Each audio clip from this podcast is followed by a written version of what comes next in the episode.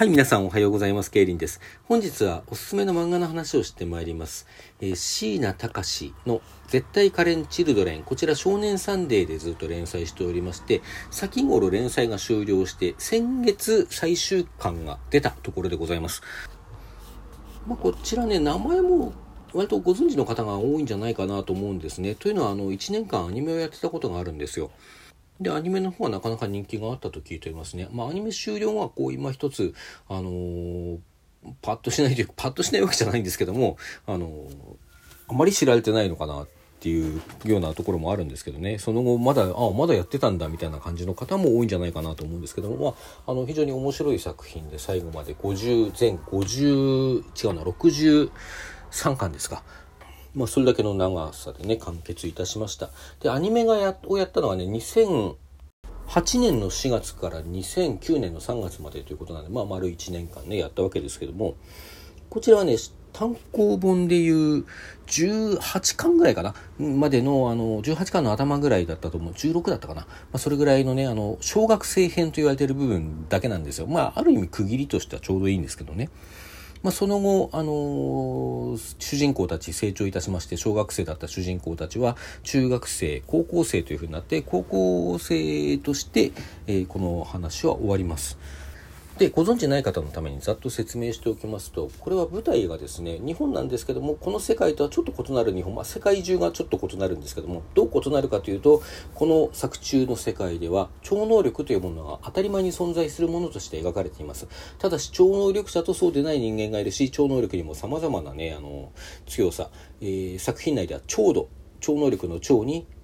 深度とか温度とかの度ですねを合わせた調度という言葉であの表現されますけどもそのさまざまな調度の超能力者たちがいるとでその調度の最高位っていうのがあの調度7っていうのが最高レベルなんですけどもその調度7を持った超能力者がこの日本には3人だけいるんですねその3人が、まあ、作品開始時点では小学生の女の子なんですよ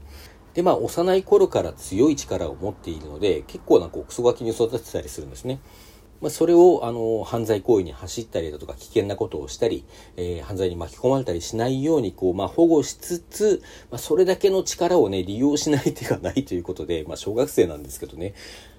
まあ、ちょっと任務を与えられて、まあ、特殊な任務にこうついたりするっていうね、そういう、えー、お話です。まあ、その任務を与えている組織が、まあ、超能力者をね、保護し、支援し、研究する、まあ、内務省の特務機関であるバベルというのがありまして、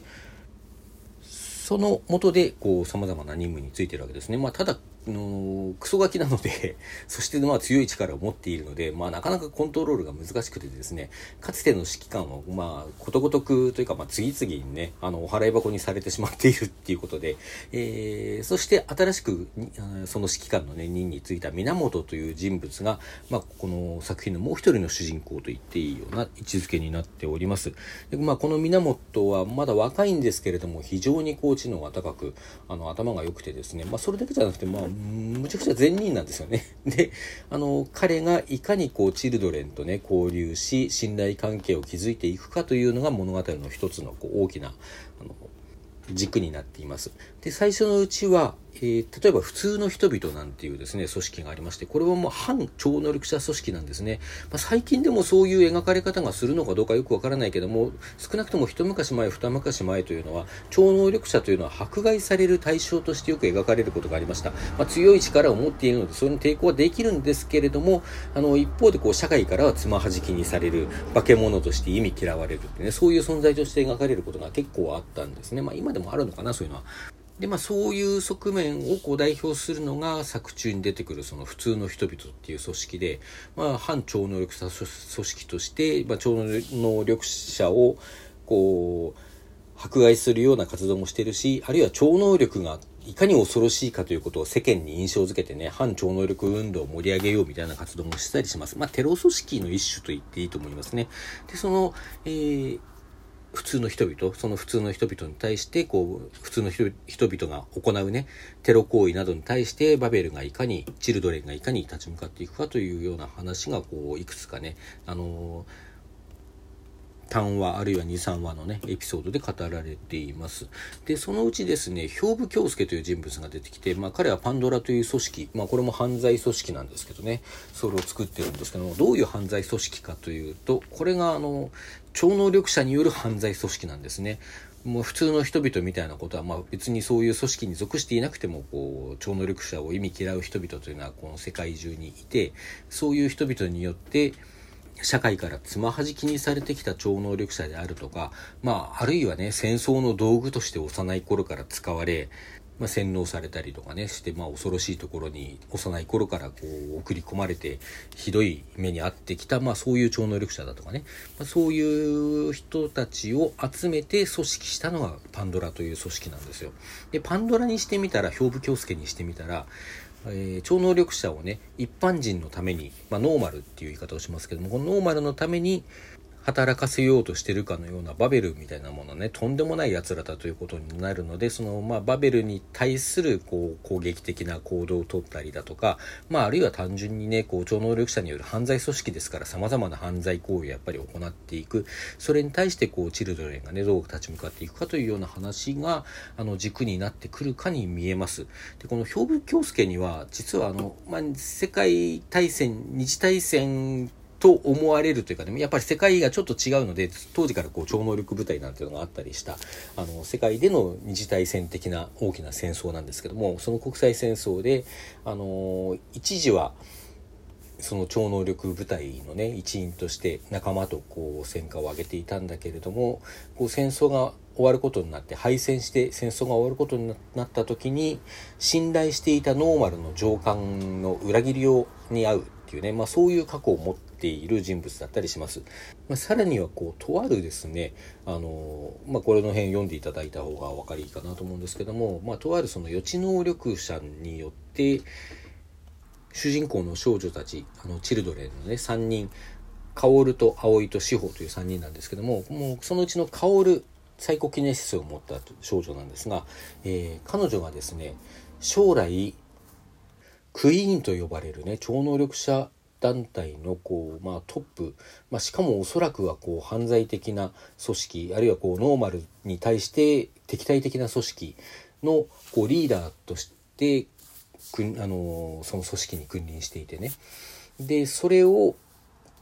あの現在の上官であるねあの源が、えー、特殊なブラスターで撃つ射殺するっていうシーンが予知されているんですね。で、まあその背景にはこう超能力者とノーマルの大規模な紛争というものがこうあることがおそらく予想されて、まあ、その未来をいかに回避するのかというのもこう物語の軸の一つになってきます。まあ、そしてそのうちですね、まあ、だんだんそのパンドラとの、えー、パンドラとバベルっていうね、こう二つの組織、まあ、兵部京介と源やチルドレンのね、こう関係っていうことであの進んでいたストーリーがですね、まあ、小学生編のうちに出てくるんですけども、もう一つ、ブラックファントムっていう組織が出てきて、このファントム、ブラックファントムというのはですね、超能力者を兵器として世界中に輸入している、まあ、ある種の死の商人なんですよ。まあ、ブラックファントムって、あの、黒い幽霊にブラックファントムってね、あの、ルビが振ってあって、これあの、おそらく、サイボーグ009のですね、ブラックゴーストをちょっとこう意識したネーミングではないかと思われるんですけど、あれもね、あの、様々な兵器を世界中に売る死の商人だったんでね。まあ、これは超能力者を保護したいバベルからしても、超能力者、ノーマルに対してこう対抗して超能力者組織を作っているパンドラにとってもね、あのー、まあ、とんでもない敵なわけなんで、まあ、その三つどもえのこう戦いみたいなことにもなっていくわけなんですけれども、まあ、そういうね、様々なこうストーリーを通して、最初はただのね、超能力、すごい強い力を持ったクソガキだった薫、葵、志保の3人、このチルドレンと、まあその仲間たちね、まあ4人目のチルドレンにあたるような人も、人物も出てきたりしますし、まあいろんな人が出てくるんですけども、まあその、主にはこの3人がね、あの、いかに成長していくかというのが、あの、メインのストーリーです。あの、いろんな戦いだとか、そういうね、テロ組織だとか謀略だとか、そういういろんな話はあるんだけども、あくまでも主眼はこの3人の成長にあると私は思っています。まあ3人の中でも特に薫ですね。薫の成長であり、あの、先に話したね、その、源が薫にブラスターを向けるシーン、予知されたシーンの、あの、背景に、どうも薫と源の間に特殊な感情的なつながり、まあ言ってしまえば恋愛関係に近いような感情的な交流が、えー、あったように、あの、読み取れるところがあるんですね。まあ、とはいえ、これ物語開始時点では小学生とね、小学校な3年生ぐらいだったかな、4年生だったかな。まあ、それぐらいの、あの、子供と、あの、一本源はすでに成人している人物なんでね、あの、そんだけの年の差がある、こう、二人のね、しかもこう上官と部下っていう曲がりなりにも関係である人物がこういかにその恋愛関係にたどり着くのかというのはなかなか あの着地点難しいところはあったと思うんですがあの、まあ、完結してみたらね、まあ、非常にいい形でかんあの着地点を見出したと思います。そしてまたですねこの3人に向けてこう初期の段階で源から3人に向けられるあの、重要なセリフがあります。それは、君たちは何にでもなれるし、どこにだって行けるっていうセリフなんですね。あの、様々な迫害をされていたり、あの、まあ、今はバベルに管理されてるようなね、まあ、あの、なんて言うんでしょうね。まだ思春期前とはいえ子供ですからね、その子供にとってはそういうのもすごく息苦しくてたまらないわけですよ。かといってこう外の世界に行ったら、あの、周りを傷つけるかもしれないとかね受け入れられないかもしれないっていうこう恐れがあったりして、まあ、その葛藤に悩んでたり内心するんですけれども、まあ、それに対して向けられた源の言葉であり、まあ、超能力犯罪でねあの俺はこうやこうやって犯罪者になるしかなかったんだっていう超能力犯罪者に対してお前はどこにだって行けたし何だってなれたっていうシーンがあるんですけどそれがそのままチルドレンへのエールになっているっていうねセリフなんですよ。